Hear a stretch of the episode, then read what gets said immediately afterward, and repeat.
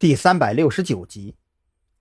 我先尝试着用韩大留下的名片联系一下那个办证的张先生，如果可以的话，我会帮你弄到掩护的身份，这样你追查的工作就会轻松一些。小许那边也掌握了特侦局的特权账号，我们除了没有正当名义之外，跟以前办案没有什么区别。蓝雨桐为了让张扬的压力小一点，语气显得非常轻松。我会在晚上尝试着接触一下那个韩立军。如果你能把证件做出来的话，明天上午八点半，咱们在看守所对面的咖啡厅见面。张扬说罢，就直接挂断了电话。他必须控制每次的通话时长。虽然这手机号是不记名的，但是李栋的刑警队也都不是弱手，他可不敢小瞧了他们。看着逐渐黑屏的手机，张扬强忍着给彭璇打电话的冲动。虽然他没有询问蓝雨桐关于彭璇的情况，但是这会儿用脚后跟想都能知道，彭璇肯定在专案组的严密保护之下。说白了，保护和监视的意义是同等的。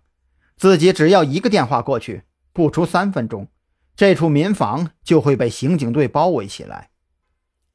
在这种极度纠结的情绪下，张扬昏沉沉的又睡了过去。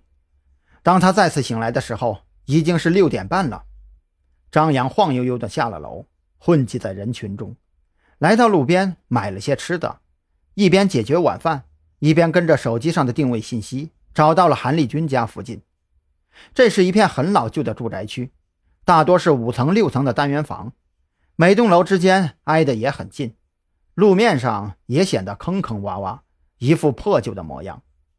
根据许志伟查到的信息，韩立军家。住在十二栋三楼三零幺，他的父亲是一名退役军人，还参加过南疆保卫战。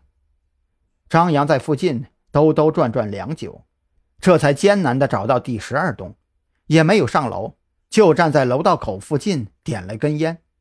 韩立军是七点半下班，现在已经是七点出头，想必用不了多久就能等到他了。然而，张扬一直等到八点二十。韩立军的身影还是没有出现，他不由得焦急起来。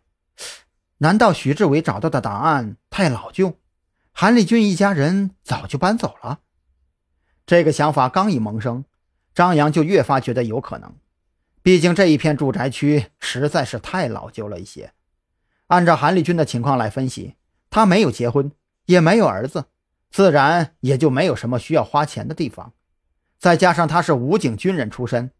且不说在武警部队服役的今天，光是服役近十年的退役补助也是一笔不小的数额，足以买一套条件好的住宅让父亲享福了。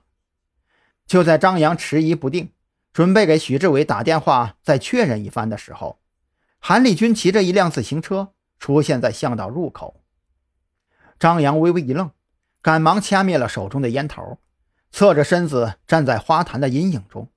他不敢在楼下跟韩立军打招呼，生怕韩立军认出自己之后情绪激动，引发周围居民报警，从而错失了这次机会。韩立军和往常一样，将自行车停放在单元楼的门口，弯腰将后轮锁在摇摇晃晃的单元楼门框上，这才点了一根烟，走进了漆黑的楼道。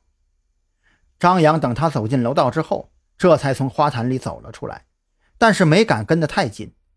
等韩立军过了二层楼梯的转身平台，这才走进了楼道。